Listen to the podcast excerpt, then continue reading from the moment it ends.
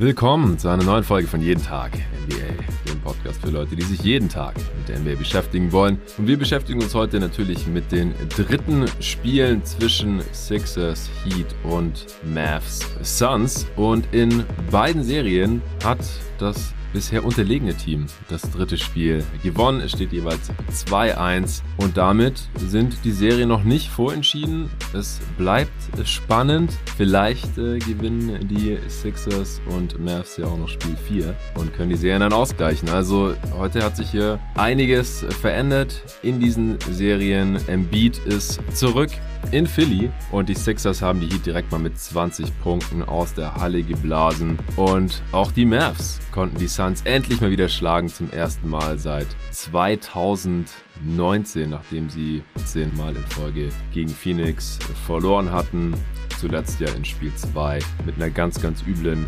Niederlage, in denen äh, die Suns sehr, sehr unstoppable aussahen. Die Offense ultra effizient war und äh, heute war das alles ein bisschen anders. Die Suns haben nur 94 Punkte gemacht, die Mavs äh, 103 und mit dem Spiel fangen wir hier auch gleich direkt an. Am Start ist dafür natürlich schon wieder der Luca Cella. Guten Morgen, Jonathan. Morgen, ja, wir haben hier heute gerade eben zum ersten Mal im äh, Coworking Space hier in Berlin Schöneberg, in dem ich sonst immer alleine sitze, manchmal nachts und dann morgens hier meistens aufnehme, auch alleine, äh, oft dann mit Gästen, die online dazugeschaltet sind, du oder David oder Hans oder ein paar der anderen Jungs.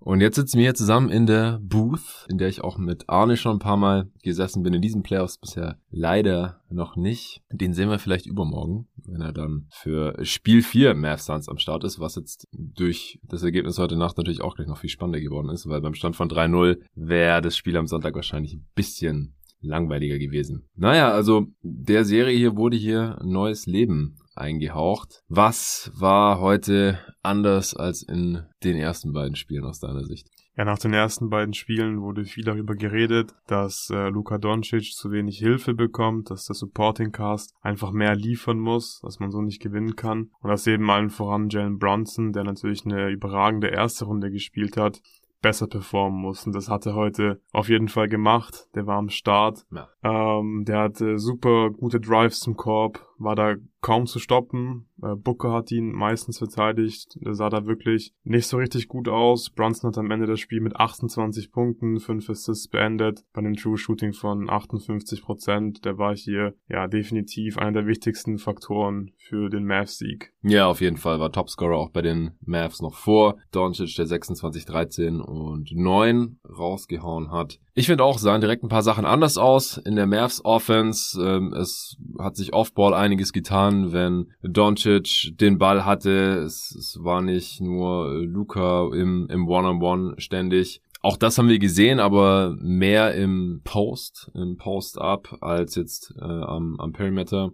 Und auch Brunson wurde von Anfang an ganz offensichtlich in die Mavs Offense eingebunden. Es wurde fast ein bisschen forciert. Die ersten drei Angriffe ist es nicht gut gegangen. Da habe ich schon gedacht, ob das jetzt wohl die richtige Taktik für die Mavs ist. Er hat, wurde ja auch schon in den ersten beiden Spielen sehr viel von Booker verteidigt. Da hat es ganz gut ausgesehen für Devin Booker und die Suns. Äh, und heute, ja, hat äh, Brunson einfach seinen Weg in die Zone besser gefunden, hat auch äh, seine körperlichen Vorteile einsetzen können, hat sich äh, immer wieder Platz verschaffen können äh, und ja, auch viele Tough Shots getroffen, muss man wirklich sagen. Äh, seine Quote war jetzt auch nicht herausragend am Ende über weite Strecken des Games. Habe ich vorhin zu dir gesagt, ich bin jetzt eigentlich nicht so super besorgt wegen Jalen Brunson, weil der immer ungefähr so viele Punkte wie Shooting Possessions hatte, was halt nicht von überragender Effizienz äh, zeugt. Heute hatte er auch 28 Punkte aus 24 Shooting Possessions am Ende gemacht, aber nur ein Turnover, also im Endeffekt schon sehr, sehr effizient. Du hast auch gerade gesagt, 58% True Shooting. Und es ist halt auch unglaublich wertvoll für die Mavs, wenn nicht Luka Doncic alles alleine machen muss offensiv, denn sonst ist er in der zweiten Halbzeit relativ schnell durch, kann dann offensiv weniger stemmen, wie noch in Spiel 2 im dritten Viertel, als er nur zwei Punkte gemacht hat und äh, drei Turnovers und dann ja natürlich auch defensiv gnadenlos attackiert wurde und es immer automatisch Punkte waren für Phoenix. Das haben sie heute im dritten Viertel auch probiert, Doncic zu attackieren. Hat auch geklappt. Sie haben es aus meiner Sicht zu wenig gemacht, aber man hat auch schon gesehen, dass er in der zweiten Halbzeit noch mehr Körner hatte für die Offense. Konnte heute nur 34 Minuten spielen, weil er auch Foul Trouble hatte, er hatte fünf Fouls und ähm, ist nach seinem vierten und fünften Foul jeweils dann auch auf die Bank gegangen. Mit ihm auf dem Feld lief schon auch am besten für die Mavs. Plus 20 mit Luca. Aber sie sind jetzt ohne ihn nicht komplett eingebrochen. Also da, ja, hat Kid schon ein paar Sachen eingebaut in die Offense der Mavs, die sie heute da über Wasser gehalten hatten, einfach nicht so extrem abhängig von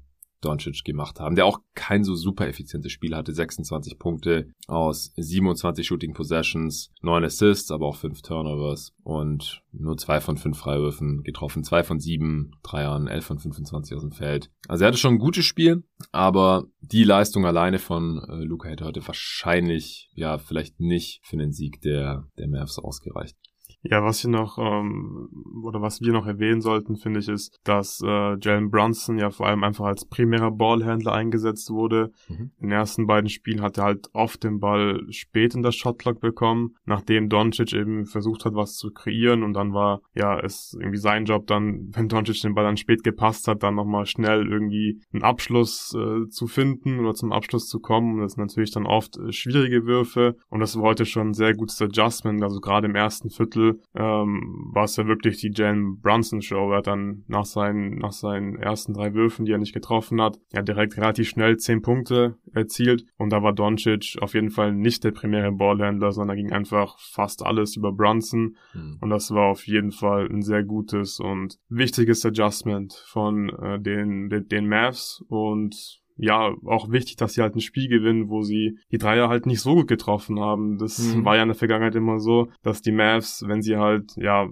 45 äh, Prozent und aufwärts ihre Dreier treffen, dann haben sie sehr, sehr gute Karten, ein Playoff-Spiel zu gewinnen und heute haben sie nur 33 Prozent ihrer Dreier getroffen und trotzdem gewonnen. Das ist halt, ja, super wichtig und da haben auf jeden Fall die Turnover der Phoenix Suns eine große Rolle gespielt. Ja. Äh, Chris Paul hatte, glaube ich, noch nie so viele Turnover in einem Playoff-Spiel.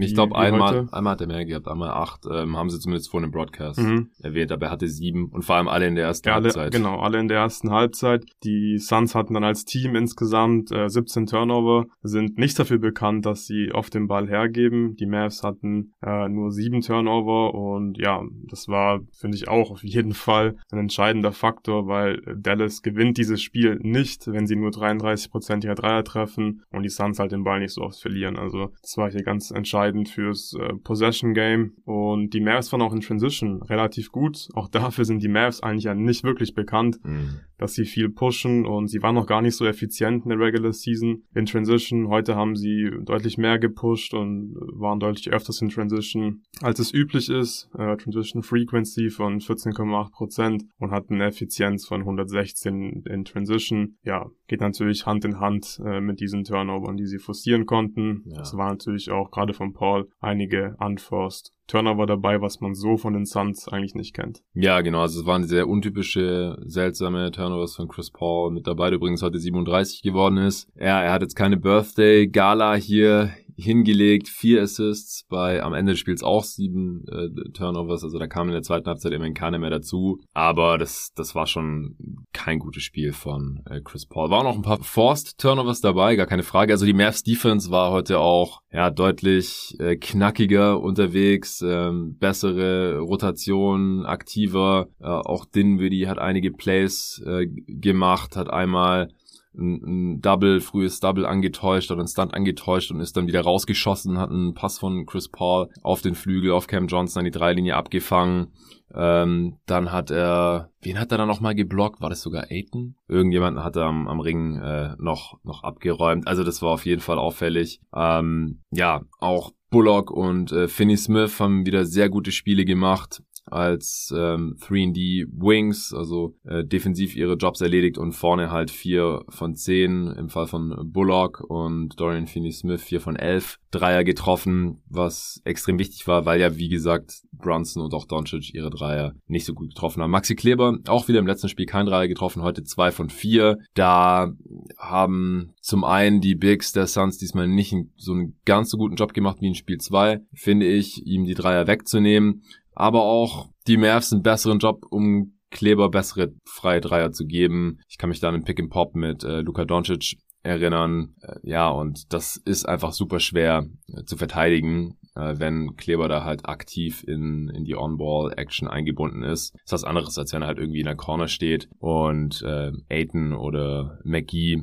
einfach ein bisschen näher an ihm dran sind, damit der Closeout nicht so weit weg ist, falls dann der Kickout zu Kleber kommt. Aber bei einem Pick and Pop, ja, da schaut man natürlich, dass Doncic nicht so leicht in die Zone reinmarschieren kann und Kleber ist ziemlich weit weggepoppt auch von Doncic und deswegen hat er dann halt den Space gehabt und den Dreier auch direkt reingenagelt. Also auch Kleber hat einen super Job gemacht. Also die ganzen Rollenspieler, äh, Kleber, Finney Smith, Bullock, die haben sehr gut funktioniert. Neben den äh, ja, Stargards hätte ich jetzt fast schon gesagt, neben Jalen Brunson und Luka Doncic halt. Und ja, so, so ist es am Ende dann halt ein neun Punkte Sieg geworden. Es sah zeitweise sogar noch deutlicher aus. Die Mavs haben schon im ersten Viertel die Führung übernommen. Und haben die dann auch nie wieder hergegeben. Die war dann ständig so zwischen 5 und gut 15 Punkten. Die Suns haben dann nochmal einen kurzen Run hingelegt, noch ein paar Mal so auf um die 10 Punkte verkürzt, aber die Mavs haben dann eigentlich immer die richtige Antwort gehabt, haben dann nochmal einen Dreier getroffen, so dass es gar nicht erst so wirklich knapp nochmal werden konnte, weil in knappen Spielen, da sind die Suns natürlich nie zu unterschätzen. Aber ja, soweit ist es gar nicht erst wieder gekommen. Ich fand, Aiton hatte heute auch ein relativ schwaches Spiel, äh, vor allem was das Finishing angeht in der Zone, gerade auch gegen kleinere Defender. Klar, er er kann diese Quick Hooks, Quick Flips, äh, Push Shots aus der Floater Range, die kann er sehr gut und die fallen ja meistens auch ohne Ringberührung bei ihm rein, aber wenn die dann halt mal nicht mit 60, 70 Prozent reindroppen, dann sieht es halt gleich nicht, nicht ganz so gut aus und man fragt sich halt, ja gut, wieso äh, tankt er dann nicht zum Korb durch gegen irgendwelche kleineren Defender, auch gegen Dwight Powell und ähm, ja, heute konnte er das alles nicht so effizient bestrafen bzw. finishen als Rollman, 6 von 12 aus dem Feld für 16 Punkte am Ende. McGee hat es schon äh, deutlich besser gemacht in den 14 Minuten, die er gespielt hat. Das war auf jeden Fall auffällig. Aiden sah nach, nach ein paar Switches, sah, sah ganz gut aus. Die Mavs haben versucht, das so ein bisschen zu abusen. Das hat überhaupt nicht funktioniert in der ersten Halbzeit. Aber wie gesagt, insgesamt waren die, waren die Suns, war niemand bei den Suns eigentlich so richtig gut heute, außer Jake Crowder, der Topscorer der Phoenix Suns, der 19 Punkte rausgehauen hat, auch 5 Assists. Aber das war, lag halt in erster Linie daran, dass das in der Regel der Typ war, der von Doncic verteidigt wurde und die Suns dann halt doch immer wieder ein bisschen attackiert haben oder Doncic so ein bisschen in der Lane gepennt hat und dann Crowder einen offenen Spot-Up-Dreier hatte, die er heute halt gut reingenagelt hat, 5 von 8. Also das hätte man vielleicht äh, sogar noch ein bisschen mehr abusen können. Also nicht vielleicht, kann man streichen. Das hätte man safe noch mehr abusen können. Ähm, ähnlich wie, wie im ersten Spiel. Weil es, wenn sie es gemacht haben, dann hat es auch geklappt. Wenn man, wenn sie versucht haben, Luka Doncic in die offensive Action einzubinden, dann sind da sehr oft Punkte dabei rausgekommen am Ende hatten sie nur 94 bei einem Offensivrating von 106. Ja, da, da wäre auf jeden Fall mehr drin gewesen. Ja, definitiv. Ähm, ich finde auch, dass Aiden einfach generell in der Serie auch ein X-Faktor ist, aber gerade heute hätte er einfach mehr machen müssen, hätte er dominanter sein müssen, weil die Mavs haben ihre Defense schon ein bisschen angepasst. Wir haben heute äh, sehr, sehr viel Show and Recover von den Mavs gesehen. Das bedeutet dann natürlich auch, dass sie einfach viel rotieren müssen, dass diese Rotation on point, on point sein müssen. Und waren sie auch zum großen Teil. Ähm, sie haben da die Driving Lanes ganz gut verteidigt verteidigt, weil die Closeouts ähm, auch gepasst haben heute weitestgehend. Natürlich, ähm, die Suns haben viele Unforced Turnovers drin gehabt, haben vor allem ihre Würfe auch nicht so gut getroffen. Von der Dreierlinie sind sie zwar ziemlich gut gefallen. Die Suns ja. haben 47 Prozent ihrer Dreier getroffen, haben aber auch 11 weniger genommen als Dallas. Also das Volumen war da nicht so hoch. Ähm, aber entscheidend war, dass einfach aus der Midrange nicht wie in den ersten beiden Spielen jeder Wurf reingegangen ist. Da haben ja. sie heute nur 32 Prozent getroffen getroffen, waren 10 von 31. Aber ich denke, man hätte die, die Defense der Mavs äh, generell, nicht nur Luka Doncic, einfach ein bisschen mehr, ja, abusen müssen. Und da wäre halt Aiton, denke ich, sehr wichtig gewesen. Man hat ähm, nur sieben Second Chance Points gehabt und ich glaube, da muss man einfach mehr Offensiv-Rebounds holen, mehr äh, Second, Second Chance Points erzielen. Die Suns hatten nur acht Offensiv-Rebounds und die Mavs hatten sogar mehr Second Chance Points als die Suns. Die hatten mhm. äh, 16 und die Suns, äh, wie gesagt, nur 7. Und ich denke, ja, die Matchups, die sind halt da, dass Aiton in der Zone vor allem mehr machen kann. Und wenn die Mavs halt viel rotieren müssen, was sie heute auf jeden Fall viel besser gemacht haben als in den ersten beiden Spielen. Dann gibt's aber trotzdem einfach oft Gelegenheiten, wo es einfach ein Mismatch gibt, gerade für Aiden, weil halt Dwight Powell sehr, sehr viel rumrennen muss, einfach weil er viele Rotationen laufen muss. Er ist oft in die Pick and Rolls äh, verwickelt und dann ist Aiden der Zone oft so halbwegs frei. Oft ähm, hat Paul keine gute Position, um auszuboxen. Aiden hatte auch vier Offensiv-Rebounds, aber ich denke, im Großen und Ganzen muss er trotzdem mehr kommen als äh, nur die 14 Punkte, die er heute erzielt hat. Ich denke, dass da wirklich äh, viel, viel mehr drin ist für ihn. 16 hat er meine gehabt. 16. Ja, ja. Aber kommt auf selbe raus, ja. Ja, ansonsten, Bridges hat über weite Strecken kein gutes Spiel gemacht gehabt. Er hat jetzt am Ende im vierten Viertel dann nochmal ein paar Mal gescored, aber äh, der stand zwischenzeitlich bei drei von elf aus dem Feld, hat heute auch kein Dreier getroffen. Devin Booker, ja, auch ein unterdurchschnittliches Spiel für seine Verhältnisse, war zwar heiß von Downtown, vier von sechs, hat auch früh ein paar Dreier reingenagelt, als die Suns im ersten Viertel noch geführt haben, aber unterm Strich auch nur 18 Punkte gemacht heute wie gesagt, defensiv gegen Brunson nicht auf der Höhe gewesen. Ich kann mir vorstellen, dass es im nächsten Spiel wieder besser aussieht. Also gerade in so einem Game, wo bei Chris Paul auch nicht viel geht, da haben die Suns dann eigentlich offensiv nur noch eine Chance, wenn Devin Booker super dominant ist. Das äh, war er heute auch nicht. Und von der Bank äh, kam halt bei Phoenix heute auch viel zu wenig. Cameron Payne hat ein grottenschlechtes Spiel. Null Punkte, war 0 von 4 aus dem Feld. Auch Cam Johnson war echt nicht gut. Eins von 4. Ja, Cam Johnson und Landry Shamet waren auch äh, Lieblingsmatchups von Jalen Brunson. Die sollte man vielleicht nicht so oft zusammenspielen lassen im nächsten Spiel. Ja, ja, das ist halt relativ schwierig, weil beide von der Bank kommen. Cameron Johnson spielt normalerweise deutlich mehr als Landry Shamet, aber heute hat sich auch nur um fünf Minuten unterschieden. Ich denke halt auch, dass in einem normaleren Phoenix Suns Spiel das nicht so sehr zu Buche schlägt, dass es dann äh, so schlimm ist, wenn die äh, beide nebeneinander spielen. Ja, hast du jetzt noch was zu dem Game? Ich glaube, ich habe schon fast alles rausgehauen, was ich mir notiert hatte. Ja, ich glaube, wir haben auch alles besprochen. Also im Endeffekt, um das Ganze vielleicht nochmal kurz ein bisschen zusammenzufassen, mhm. finde ich, waren die Turnover einfach entscheidend gerade weil Dallas halt äh, nicht heiß war von der Dreierlinie. Die Suns haben dazu ihre Midrange-Würfe nicht so gut getroffen, haben den Ball oft verloren und Dallas war in der Defense einfach besser, deutlich besser als in den ersten beiden Spielen. Die, die Rotations äh, waren heute da und dann kannst du halt am Ende auch, wenn du nur 33% an den Dreier triffst, in dieses Spiel gewinnen. Ja, denke ich auch. Was erwartest du jetzt für Spiel 4? Denkst du, die Mavs haben hier jetzt was gefunden, was auch nachhaltig ist und was den Suns auch in Spiel 4 wieder Probleme bereiten könnte? Oder denkst du, dass das Pendel dann im vierten Spiel eher wieder Richtung Phoenix Suns ausschlagen wird?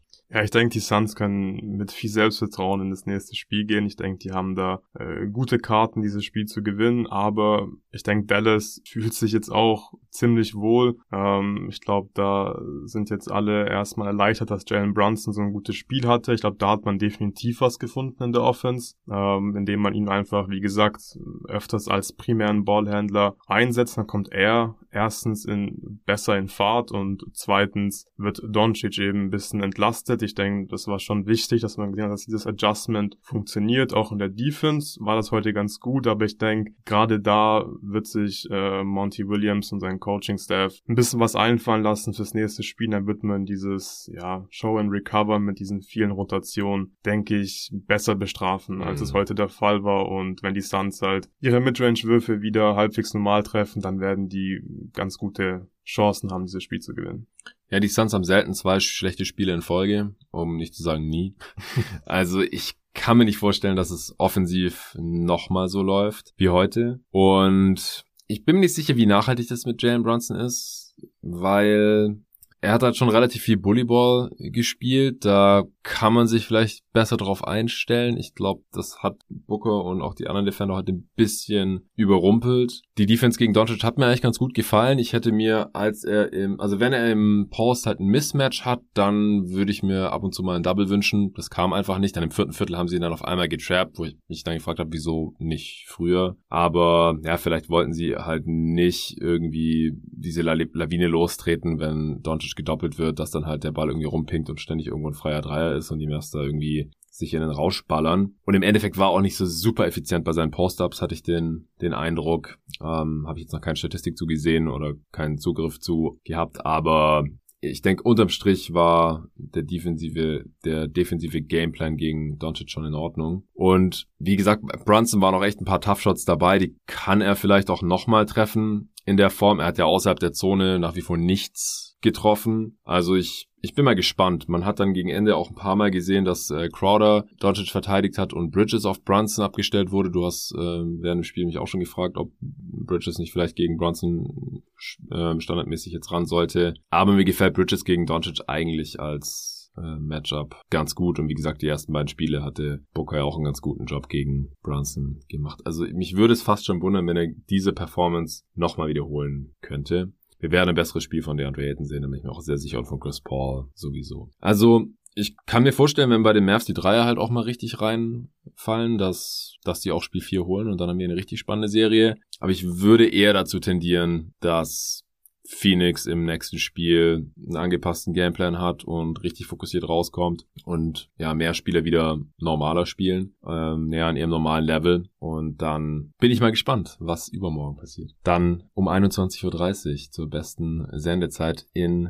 Deutschland. Dann kommen wir jetzt noch zum zweiten Spiel. Heat gegen Sixers dein Lieblingsteam hat äh, hier die Serie verlängern können, weil dein Lieblingsspieler, dessen Jersey du ja auch schon hier äh, gerockt hast am Mittwochnachmittag auf dem Freiplatz, auf dem Tempelhofer Feld und äh, mich auch direkt in unserem allerersten One-on-One -on -One, äh, besiegt hast damit, war wahrscheinlich ein gutes Omen. Denn ja, Embiid ist zurück und ja, hat auch echt stark gespielt, im ersten Viertel zumindest. Dann weiß ich nicht, ob es ähm, an seiner Kondition lag, hat er ein bisschen nachgelassen, äh, vor allem offensiv, defensiv hat er einen Riesenunterschied ausgemacht in diesem Spiel. Er hat am Ende 18 Punkte und 11 Rebounds in 36 Minuten, also er hat auch echt viel gespielt und als er gespielt hat, ist er auch trotzdem dahin gegangen, wo es wehgetan hat, ist zum Korb gegangen, hat Pfeife gezogen, hat ihn inzwischen gestopft und lag mehrmals auf dem Boden. Im vierten Viertel hat er auch noch eins von äh, Bam Adebayo auf die Birne gekriegt, was natürlich, wenn man schon mit gebrochenem Gesicht spielt, bestimmt schmerzhaft ist. Aber es sieht, stand jetzt alles danach aus, als würde er auch im nächsten Spiel wieder spielen oder in der restlichen Serie spielen. Und dann haben wir hier vielleicht doch noch eine spannende Serie, nachdem die Heat ja schon 2-0 in Führung gegangen sind. Und äh, zu 85 Prozent waren es, glaube ich, gewinnen ja auch die Teams, die 2-0 in Führung gehen. Aber wenn sich dann halt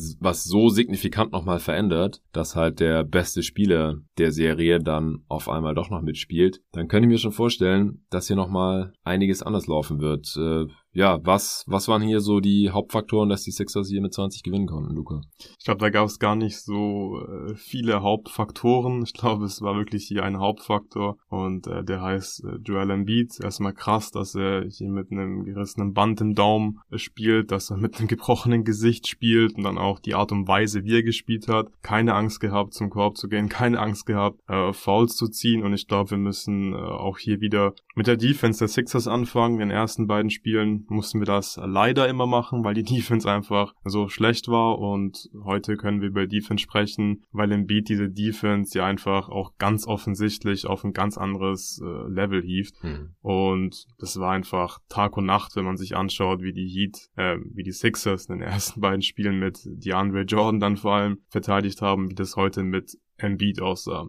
Also was ganz krass am Anfang aus, aufgefallen ist, finde ich, war einfach, dass die Heat nicht wirklich zum Ring gekommen sind. Äh, sie haben im ersten Viertel nur zwei Würfe am Ring genommen, haben einen davon getroffen und ansonsten, ja, waren das viele schwere Würfe aus der Midrange, haben ein paar Dreier gechuckt, die sind es auch nicht so richtig gut gefallen, aber man hat einfach gesehen, die durch diese Präsenz von Embiid äh, werden die Miami Heat einfach weniger ähm, weniger gute Abschlüsse kreieren können. Mhm. Da wird einfach viel drauf ankommen, dass die hier Dreier treffen. Man muss jetzt auch dazu sagen, die Heat haben dann im Verlauf der zweiten Halbzeit vor allem, ähm, sind sie besser zum Ring gekommen, sind öfters zum Ring gekommen, aber insgesamt haben sie nicht viele Abschlüsse am Ring gehabt. Sie waren 11 von 14 am Ring insgesamt. Die Quote ist natürlich top, aber ähm, das Volumen ist halt nicht hoch und am Ring hast du halt im Normalfall die ähm, hochprozentigsten Abschlüsse und die konnten die Sixers heute einfach ganz gut verhindern, beziehungsweise Embiid konnte dafür sorgen, dass die Heat erst gar nicht zu diesen Abschlüssen kommen. Miami hat dieses Spiel dann auch mit einem O-Rating von 90,8 äh, beendet, ist kein guter Wert und nee. äh, waren im Halfcourt zur Halbzeit sogar unter 60, also hatten im Halfcourt ein O-Rating von unter 60, ich glaube es war so. Die hatten insgesamt auch 68er. Genau, Genau, also, und, also es war irgendwie 59, glaube ich, zur Halbzeit. Ja. Und das ist schon, also das ist brutal schlecht. Also viel schlechter ja. geht eigentlich nicht. Äh, Miami hat dann auch so ein bisschen Erfolg gehabt, wie auch in den ersten beiden Spielen, mit diesen ganzen Empty Side Pick and Roll Geschichten, die sie laufen. Ähm, was hat man versucht heute? In den ersten beiden Spielen konnte man vor allem die Andre Jordan äh, abusen, wenn man nicht die Empty Side Pick and Rolls gespielt hat. Heute hat man versucht halt Embiid und Harden ähm, in dieses Empty Side Pick and Roll reinzupacken. Jimmy Butler hat dann einmal, das war glaube ich im ersten Viertel richtig schön schön den Screen rejected und als diese Seite halt frei war, mhm. konnte dann niemand mehr eingreifen, also kein Verteidiger der Sixers mehr, dann ist er zum Korb gezogen, hat halt gefinisht und das hat dann auch noch wie gesagt, gerade im Verlauf der zweiten Halbzeit hin und wieder noch äh, funktioniert. Man hat es auch mal mit Butler als Screener gespielt. Mhm. Dann ist er zum Korb abgerollt, hat da gut gefinisht. Der hat heute sowieso, äh, man muss auch sagen, als einziger Heat ein sehr, sehr starkes Spiel gehabt. Hat am Ende ähm, 33 Punkte gehabt, war 12 von 22 aus dem Feld. True Shooting von 63, also auch äh, ziemlich effizient das Ganze. Aber er war wirklich der einzige Heat, der offensiv heute performt hat und ja, mir hat halt vor allem einfach die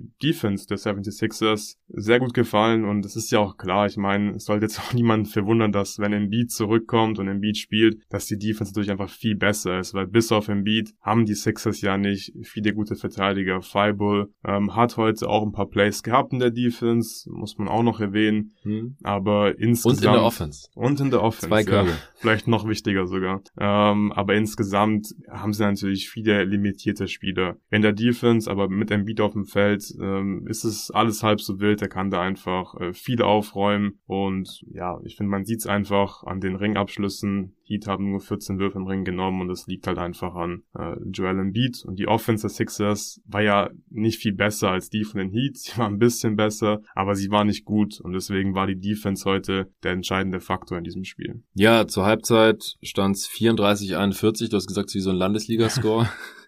Also nix gegen die Landesliga, man könnte auch äh, Kreisliga, Bezirksliga, was auch immer sagen.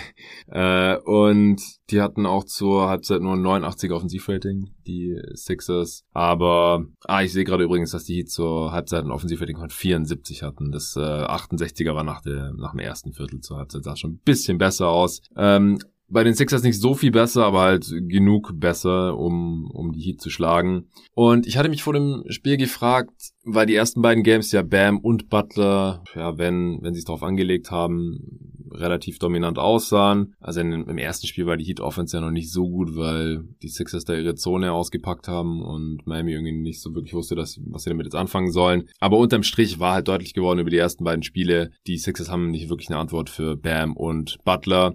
Und jetzt, wo Embiid zurück ist, haben sie auf jeden Fall eine Antwort für Bam, der heute total von der Rolle war und wieder nichts auf die Reihe bekommen hat. Das sah ja gegen die Hawks teilweise auch schon so aus, obwohl da kein Embiid auf der anderen Seite steht. Und heute hatte er am Ende neun Punkte und drei Rebounds gehabt bei zwei von neun aus dem Feld.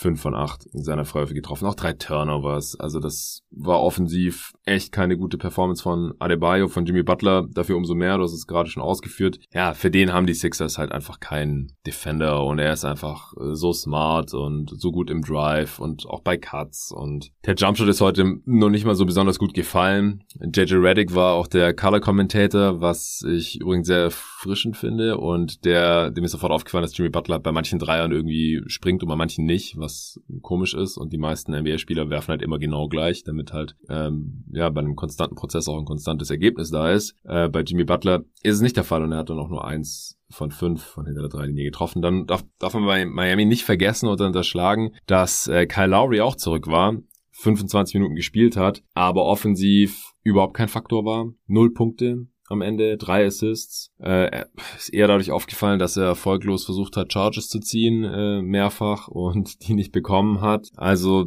der ist noch nicht wieder im Game drin. Max Stross hat auch nur drei von elf seiner Dreier getroffen. Also, wie du schon gesagt hast, so abseits von Jimmy Butler war eigentlich bei den Heat heute niemand so wirklich am Start, auch Tyler Hero nicht, der reinkam und wieder direkt seine Würfe genommen hat. Heute hat er sie nicht getroffen, 14 Punkte, aus 16 äh, Shooting Possessions, Dwayne Deadman hat äh, offensichtlich das grüne Licht aus der Midrange, hat Dirk Flamingo Shot ausgepackt und den gebrickt. Äh, auch Oladipo konnte heute dem Spiel nicht seinen Stempel aufdrücken, nur sechs Punkte gemacht und ja, so war es dann halt schwierig und so konnten die Heat dann nicht mal die 80 Punkte knacken. Und es ist halt schon heftig zu sehen, so dass die Heat halt direkt solche massiven Probleme haben offensiv, wenn beim Gegner so ein, so ein einäugiger Embiid in der Zone steht. Das war schon heftig. Und ja, bei den Sixers neben Embiids Präsenz oder bestimmt auch ein Stück weit dadurch begünstigt, waren heute vor allem auch die Dreier entscheidend. Also 49 Prozent ihrer Dreier getroffen, 16 Stück,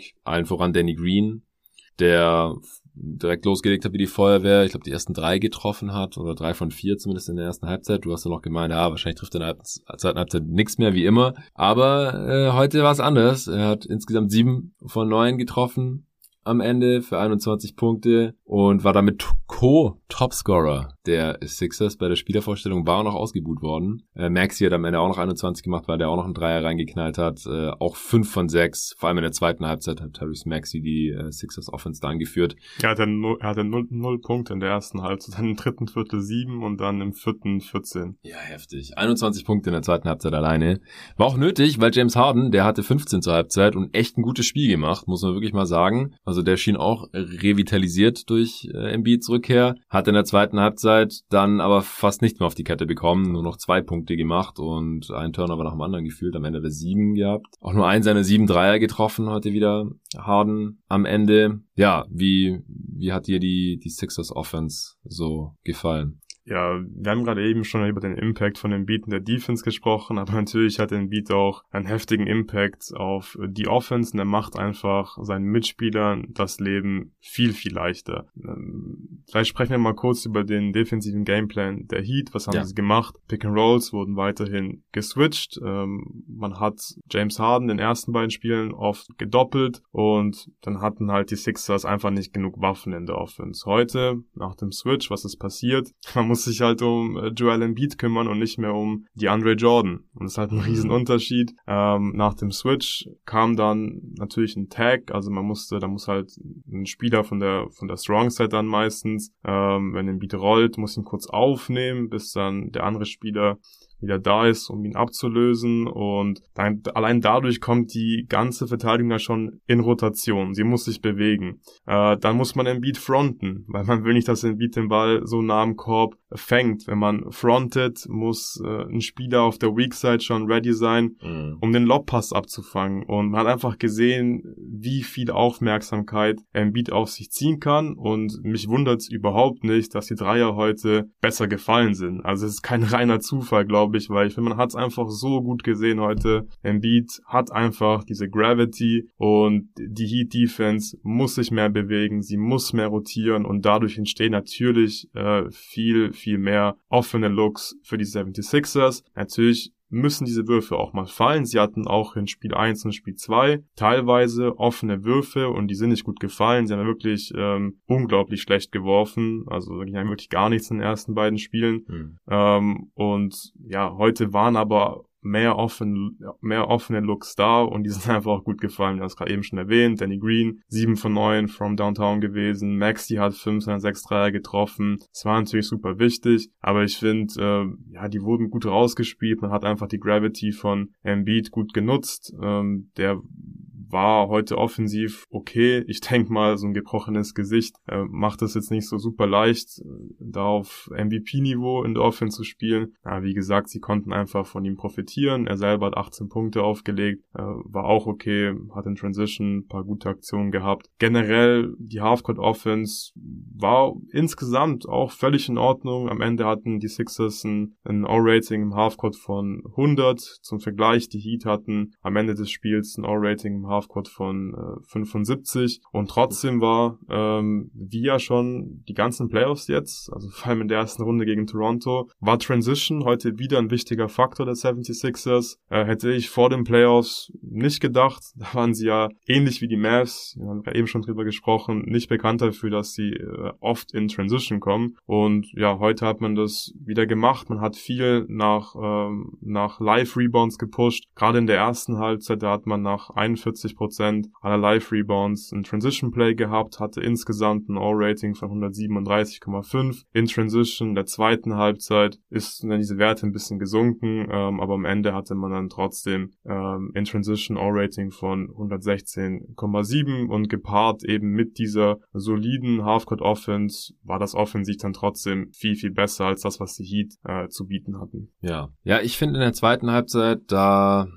hat der Embiid wahrscheinlich nicht mehr so die, die Kraft, in, ständig in die Zone zu gehen, dahin, wo es weh tut, äh, im wahrsten Sinne des Wortes wahrscheinlich halt auch bei ihm gerade, hat dann halt oft, ja, irgendwie aus der Midrange Pull-Ups oder Fadeaways gechuckt, die dann auch nicht so gut gefallen sind. Da haben dann schon einige Dreier von Green und auch Maxi, die, die Sixers eigentlich so im, im Spiel gehalten, beziehungsweise die Heat so ein bisschen auf Abstand gehalten. Die haben ja noch einmal im dritten Viertel das Spiel ausgeglichen sogar, 57 zu 57, äh, auch weil Butler halt im, im dritten Viertel nochmal aufgedreht hat. Dann ähm, später noch eine Kleinigkeit, da war es offensichtlich, dass die Sixers in Person von Harden Tyler Hero hunten, also immer den Switch auf ihn forcieren und dann noch das Pick and Roll mit Embiid laufen. Und da wollten sie dann halt nicht switchen, damit halt nicht Hero Embiid verteidigt, wobei der dann auch halt oft nur gepoppt ist. Und da habe ich dann auch zu dir gesagt, ich würde das wahrscheinlich switchen, weil gegen Bam macht halt Harden gar nichts, weil so schlecht Bam offensiv war, defensiv war der wieder ziemlich stark. Und Harden konnte halt gegen Hero jedes Mal driven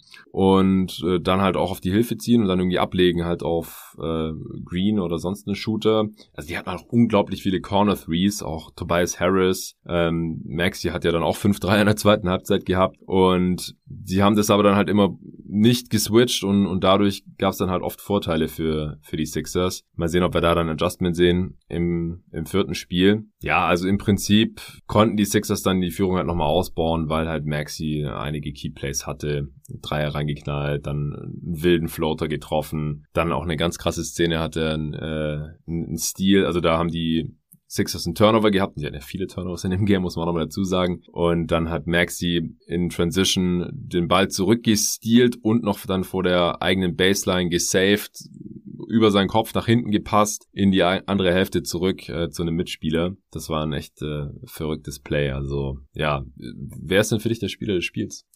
Also für mich ist Embiid relativ klar der Spieler des Spiels, weil, weil er der einfach, wichtigste war. Ja. ja, also einfach die Defense war einfach auf einem ganz anderen äh, Level. Vielleicht noch kurz zwei Kleinigkeiten. Äh, und zwar, du hast gerade eben erwähnt, dass Miami ja dann nochmal rangekommen ist im Spiel. Du hast gerade eben auch die Turnover von Philly erwähnt. Hm. Und eigentlich ist es so ein Spiel, das Philly verliert, wenn man 18 Turnover hat, wenn man 15 Second Chance Noch Points. mehr als die Suns hatten. Genau, 15 äh, Second Chance Points zulässt. Das war ja auch in der, Tor in der mhm. Toronto-Serie oft so, wenn Toronto entweder eben sehr, sehr viele Turnovers forcieren konnte und dadurch halt in Transition gekommen ist oder viele Offensiv-Rebounds geholt hat, dann haben sie äh, die Spiele gewonnen oder es musste halt passieren, damit sie überhaupt die Chance haben, die Spiele zu gewinnen. Und ja, heute hat es Philly trotz der Turnover und trotz der Second Chance Points äh, geschafft, das Spiel zu gewinnen. Und äh, dann noch eine Sache, und zwar war Tyler Hero ja in den ersten beiden Spielen wirklich verdammt gut, hat mhm. äh, gut gescored, war auch als Playmaker sehr, sehr solide. Und da hat man, glaube ich, in Spiel 2, am Ende von Spiel 2 so ein bisschen was gefunden. Und zwar hat man ihn ja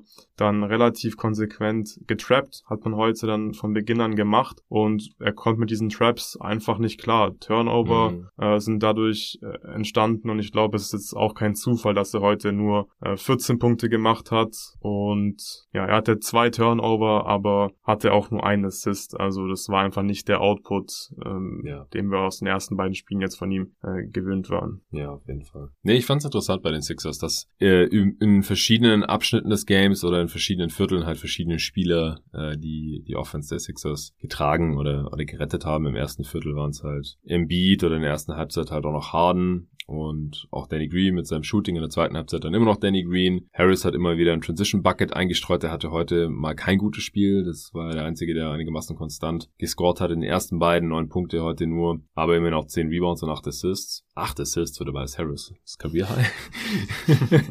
Heftig. Ähm, und dann halt Maxi in der, in der zweiten Halbzeit. Ja, was erwartest du da jetzt für Spiel 4? Haben wir jetzt hier eine, eine Serie oder, oder sind die Sixers jetzt sogar doch, doch wieder Favorit. Das war ja dein Tipp vor der Serie gewesen, aber da wusstest du auch noch nicht, dass mhm. die ersten beiden Spieler verletzt aussetzen wird. Wie, wie siehst du das Ganze jetzt? Es war ja völlig unklar bis kurz vor Tip-Off, ob Embiid überhaupt spielt. Ja, also ich glaube, wir haben eine Serie, ähm, aber es ist jetzt nicht so, dass die 76ers jetzt favorisiert sind, diese Serie zu gewinnen, weil sie haben mal leider schon zwei Spiele verloren ohne Embiid. Und ja, wie gesagt, es war heute auch nicht alles perfekt. Die Heat, muss man auch noch erwähnen, haben nur 24% ihrer Dreier getroffen, haben nur 25% ihrer langen Zweier getroffen und die sind ein gutes Jump-Shooting-Team. Das würde ich jetzt nicht erwarten, dass es genauso weitergeht. Dann haben wir die Turnover der Sixers schon angesprochen, solche Geschichten, das darf eigentlich nicht passieren in so einem wichtigen Spiel. Und es sind halt auch die 76ers. Also äh, da würde ich jetzt nicht darauf vertrauen, dass sie jetzt in Anführungszeichen perfektes Spiel spielen im nächsten Spiel. Ähm, wenn Turnovers wieder ein Faktor sind, gepaart mit gutem Shooting der Heat, dann glaube ich, können die Heat relativ locker, sage ich mal, ein Spiel gewinnen. Also ich schließe jetzt nicht aus, dass die Heat ein Spiel gewinnen können, nur weil ähm, Embiid wieder zurück ist. Dass er zurück ist, er gibt halt den Sixers die Chance, jetzt die Serie auszugleichen. Und wenn es dann 2-2 steht, dann denke ich, haben wir ähm, wirklich eine richtig, richtig spannende Serie. Aber dann ist es im Prinzip Best of Three und dann glaube ich, kann wirklich alles passieren, wenn die Heat jetzt das nächste Spiel gewinnen sollten ich glaube, ja, nicht, dass Philly dann drei Spiele in Folge gewinnen kann. Selbst mit einem, ja, mit einem Embiid, der natürlich leider angeschlagen ist, aber hat es ja heute gesehen einfach. Also mit ihm haben sie definitiv eine Chance, weil er die Defense einfach so viel besser macht und in der Offense profitieren einfach seine Mitspieler und ihr Leben wird leichter durch ihn. Ja, ja, ich kann mir jetzt ja auch Verschiedenstes vorstellen. Also wie gesagt, bei Miami hat nur Jimmy Butler gut gespielt. Das wird sich so wahrscheinlich nicht wiederholen. Gerade bei Lowry kann ich mir vorstellen, dass er jetzt halt so ein Spiel gebraucht hat, nachdem er jetzt ja auch länger draußen war mit seiner Oberschenkelzerrung, dass bei ihm im nächsten Spiel wieder deutlich mehr geht und er vor allem auch für seine Mitspieler ein paar Easy Buckets kreieren kann. Dass Bam weiterhin gegen Embiid struggelt, kann ich mir schon vorstellen. Und grundsätzlich denke ich auch, dass die Dreier einfach wieder besser fallen werden. Einfach interessant, dass äh, Stichwort Dreier, dass Duncan Robinson einfach überhaupt gar nicht mehr eingesetzt wird. Also da ist äh, Spurs schon rigoros mittlerweile. Ich meine, er hat mit Max Stross halt auch eine sehr gute Alternative, der ein ähnlich starker Shooter ist, aber halt ein viel besserer Defender. Und dann, dann muss er ihn halt auch nicht unbedingt spielen lassen. Tyler Hero ist auch wichtiger oder besser als Duncan Robinson von der Bank, weil er einfach viel mehr Ballhandling und Creation mitbringt und sich selber mehr Würfe generieren kann. Ähm, Victor Oladipo ist defensiv natürlich viel besser, Caleb Martin auch. Aber Duncan Robinson hat letzten, letzte Offseason 80 Millionen Dollar Vertrag unterschrieben. Also das ist schon tough, dass der jetzt hier die DNP-CDs sammelt. Muss man auch noch im Auge behalten. Genauso wie der Andre Jordan übrigens, ja. Embiid ist zurück und äh, spielt natürlich nicht mehr. Ja, Paul Reed ähm, war heute auch, finde ich, sehr solide in seinen Minuten, gerade äh, defensiv. Gefällt mir sehr gut, wenn du den Beat auf dem Feld hast, ist klar. Aber ähm, Reed macht einfach einen guten Job und hält dann halt die Defense auch ganz gut zusammen in den Minuten, in denen Beat sitzt. Und das ist natürlich äh, extrem wertvoll für die Sixers. Er war heute plus zwölf. Plus zwölf. In zwölf ja. Minuten. Ja. Das ist auf jeden Fall stark. Alright, dann wären wir auch schon durch, würde ich sagen. Äh, bei den Suns haben wir keinen Spieler des Spiels gekürt, aber es wahrscheinlich Jalen Brunson, oder? Ja, ja. Ich glaube, muss man, muss man Jalen Brunson geben. Doncic war natürlich auch wichtig, weil er mehr kreiert hat für seine Mitspieler als Brunson, aber er war halt nicht so super effizient. Von daher denke ich, äh, ist es okay, wenn wir hier Jalen Brunson als Spieler des Spiels Ja, ist halt immer die Frage, so, wer war der wichtigste Spieler? Klar, dann war es Doncic ja. und bei den Sixers ist es natürlich ein Beat. Ähm, aber ich denke, dass Brunson hier den Spirit äh, des Awards äh, eher rechtfertigt und ja, am Start waren definitiv Doncic, Dorian Finney-Smith, Kleber, Bullock, vorhin alles schon genannt. Ähm, und auf Seiten der Suns eigentlich nur Crowder und so ein bisschen noch Devin Booker. McGee vielleicht noch. Ja, ja, okay. ja, und ich denke, ähm, wer bei den Sixers am Start war, ist jetzt auch klar geworden. Bei den Heat halt niemand außer Butler. Okay, dann äh, war es das auch. Das war jetzt auch schon wieder hier, glaube ich, eine knappe Dreiviertelstunde zu diesen beiden Games heute. Die nächste Folge kommt am Montagmorgen. Wir werden ein Segment aufnehmen, direkt nach Suns Mavs Spiel 4. Und da werden wir auch gleich noch über die dritten Spiele von Samstagnacht sprechen, also Celtics Bucks und äh, Grizzlies Warriors. Sobald dann Heat Sixers Spiel 4 durch ist, in den frühen Morgenstunden, Äh, am Montag werden wir da noch das Segment so aufnehmen, das dann zusammenschnippeln und für euch raushauen. Dienstagmorgen gibt es dann auch wieder früh den Pod zu den Game Force zwischen äh, Celtics Bucks und äh, Grizzlies Warriors. Das ist hier so der äh, grobe Plan. Dann äh, reist ihr auch wieder ab, Luca und Loris. Wir werden bis dahin hier noch einiges zusammen machen. Heute waren wir auch schon wieder zocken. Ich bin jetzt auch entsprechend durch. Wir haben ein paar Mal Tour und Tour gezockt gegen äh, ein paar lokale Dudes hier. Die ersten beiden Games haben wir die ziemlich abgezogen. Im dritten haben wir es dann ein bisschen schleifen lassen. Haben, äh, unsere, Haben die gewinnen lassen. haben die natürlich gewinnen lassen, ja, damit die nicht völlig demoralisiert nach Hause gehen. Ja, nee, ich glaube dann, da, die waren ein bisschen heiß und, und wollten nicht drei in Folge verlieren und wir haben äh, ja nicht mehr so konsequent auf unsere Winning Plays äh, zurückgegriffen, die wir dann in den ersten beiden Games schon etabliert hatten. Dann haben wir noch mal eins äh, One-on-One gezockt. Ich äh, konnte dich immer noch nicht schlagen, aber ich, ich komme langsam, glaube ich, hin. Langsam habe ich dein Game gescoutet und, und ich äh, komme auch immer wieder besser in Form. Heute oder spätestens morgen gehen wir auf jeden Fall wieder auf den Court und äh, vorher müssen wir vielleicht noch ein paar äh, Stunden Schlaf mitnehmen, denn heute Abend 21.30 Uhr werden wir natürlich wieder live schauen. Wie gesagt, dann nicht direkt aufnehmen, das machen wir dann am Sonntag wieder in einem Aufwasch. Vielen Dank allen fürs Zuhören, natürlich auch fürs Supporten und bis zum nächsten Mal.